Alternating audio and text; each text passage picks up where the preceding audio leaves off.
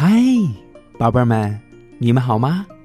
欢迎收听酸石榴叔叔讲故事，我是酸石榴叔叔。最近啊，经常有小朋友会问，酸石榴叔叔在哪儿可以给你推荐故事呢？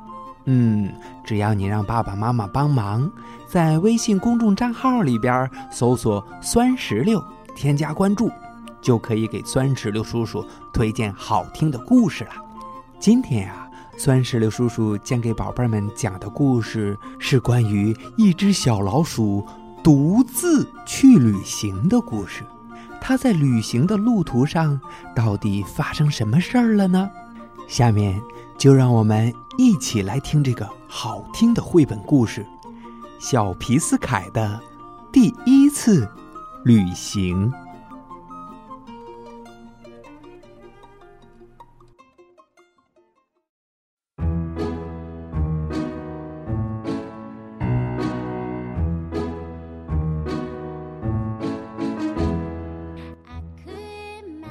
夏的一个早晨，天气晴朗朗的，皮斯凯的心情也晴朗朗的。他一遍又一遍地检查行装，问了许许多多要记住的事情。爸爸说：“宝贝儿，爸爸和妈妈，还有我们的爸爸和妈妈，像你这么大的时候，就一个人出去旅行了，寻找自己住的地方。”那时候最重要的就是要有礼貌的跟邻居打招呼。当树木和河流说同意，你就可以住在那儿了。皮斯凯的哥哥姐姐不久前都离开了家，还寄回来很多让人高兴的信。皮斯凯也答应爸爸妈妈，要在信里告诉他们好多好多开心的事儿，和家人拥抱了又拥抱。皮斯凯终于出发了，自己找自己的房子。皮斯凯嘟囔着，他的心砰砰直跳，觉得好事情都在后面等着他呢。他走了一天又一天，穿过森林，越过河流，翻过山丘，看到了许多从来没有看过的东西。有时也不免遇到一些可怕的事情。这天，皮斯凯惊喜地发现，两座山丘之间有一块好大好大的平原。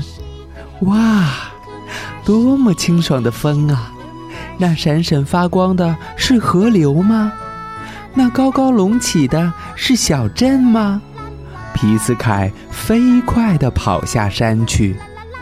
皮斯凯走近一看，不禁大吃了一惊：“哇，这么大的房子！他过去想都不敢想的。我要在这里住下来，然后写封信回家，大家一定会很吃惊的。对了，爸爸不是说过吗？得问问人家是不是同意我住在这儿。”这时候。一位过路人对他说：“嗯，这个城市里权力最大的是市长先生，不过这只是个称呼，他就住在那个有高楼的房子里。”来来往往的行人，漂漂亮亮的衣服，让人流口水的高铁，皮斯凯越来越喜欢这个地方了。他找到了市长先生，市长先生看上去不太和善。皮斯凯胆战心惊地问：“嗯，市长先生，我可以住在这里吗？”市长先生说：“哼，不行，这个城市里再也住不下外人了。”可是，皮斯凯还是想住在这里。他走啊走。找到了一块空地，哼，市长先生骗人，地方不有的是吗？皮斯凯马上支起了帐篷，可没想到的是，很快好多人都围了过来。一位穿着漂亮衣服的太太还递过来一块面包，他们把皮斯凯当成乞丐了。皮斯凯的脸一下子就红到了耳朵根，胡子也火辣辣的。这时候，一个凶巴巴的男人走过来，叫皮斯凯立刻从这里滚开。皮斯凯也趁机收起了帐篷，赶紧离开了。郊外已经漆黑一片，不过幸好有萤火虫照着路。所以皮斯凯一点儿都不害怕。那天晚上，皮斯凯总算在灌木丛中找到了一小块可以支帐篷的地方。晚饭，他吃了点野果，然后就望着篝火发起呆来。不一会儿，他听到了各种各样的声音：有露珠从树叶上滴下来的声音，有小虫子轻轻鸣叫的声音。嗯，这里才让人感到安宁呢。这么想着，他就放心了。明天再往河上游走走看吧。第二天，皮斯凯爬到了一块高高的大岩石上，在那里可以隐隐约约的看到远方。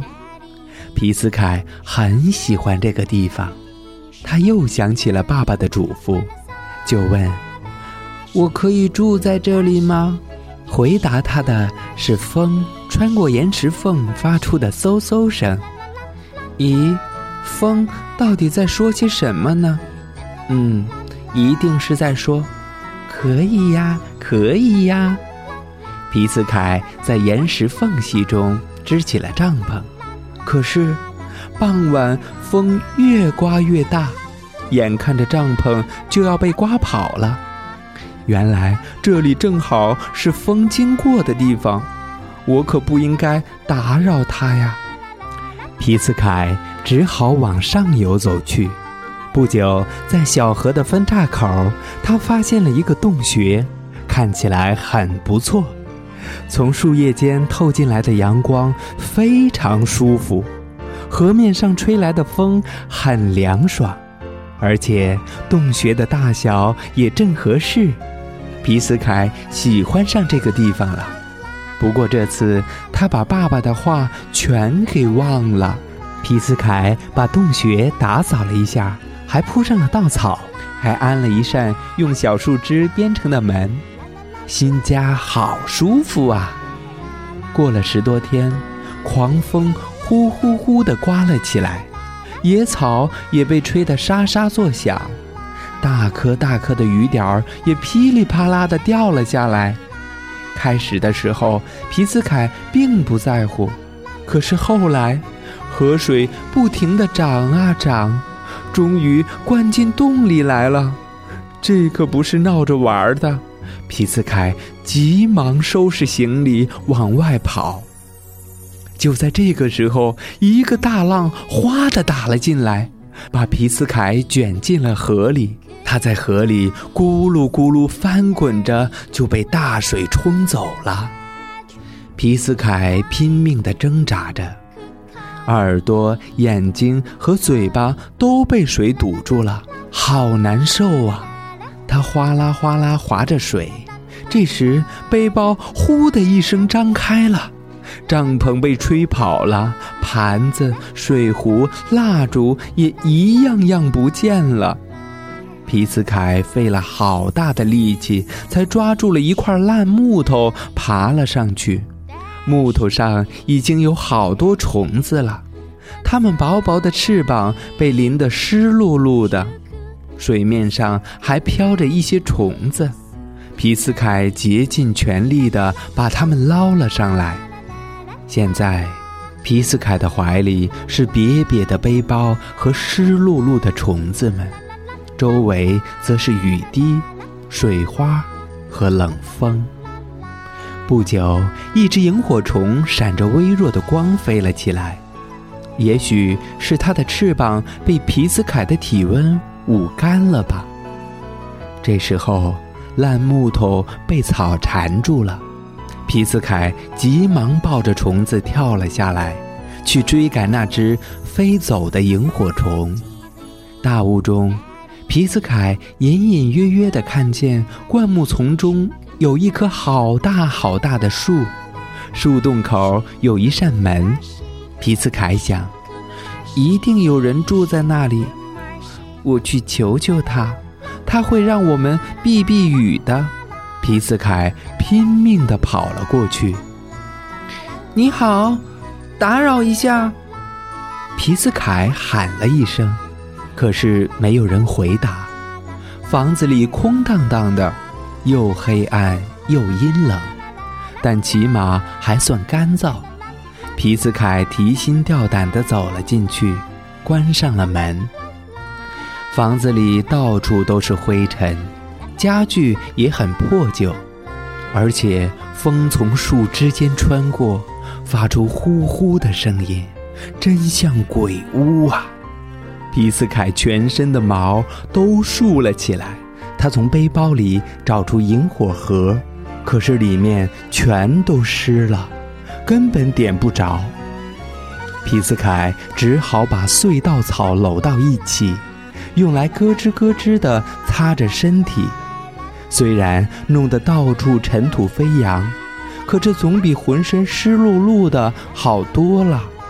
夜色降临了，不管皮斯凯怎样睁大眼睛，他还是什么都看不见。暴风雨的呼啸声越来越大，皮斯凯觉得自己快要被压垮了。就在这时，他的眼前出现了几个亮点，然后越来越多，越来越亮。原来是皮斯凯带来的萤火虫在发光呀！它们像跳舞似的飞来飞去，皮斯凯看得入了神，再也不觉得害怕了。暴风雨终于停了，皮斯凯把虫子们放了出去，虫子们在门口飞舞了一阵，就消失在天空了。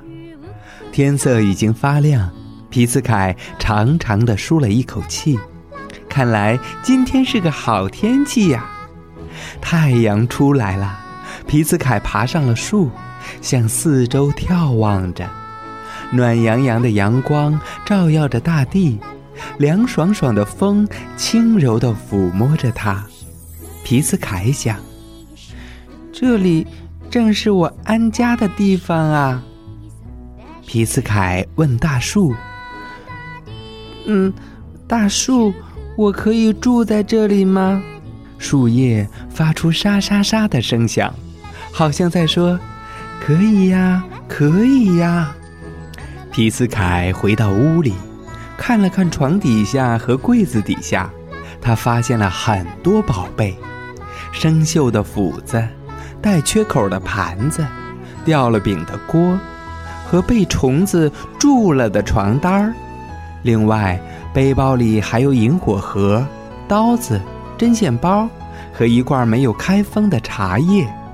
把这些东西全部摆在一起后，皮斯凯说：“我的东西还真不少呢。”为了把房子弄得舒服些，皮斯凯花了好几天的时间。烟囱里满是烂树叶，还有很多虫子做的窝。地板上的灰尘也积得有皮斯凯的膝盖那么高。要干的事情实在是太多了。现在。房子终于变得又干净又整齐了。皮斯凯打开了那罐茶叶，要好好的庆祝一下。茶叶的香味儿在屋子里慢慢的飘了出来，飘得满屋子都是。明天我要到镇上去，问问能不能用干果换点信纸。皮斯凯一边想着，一边慢慢的。品着茶。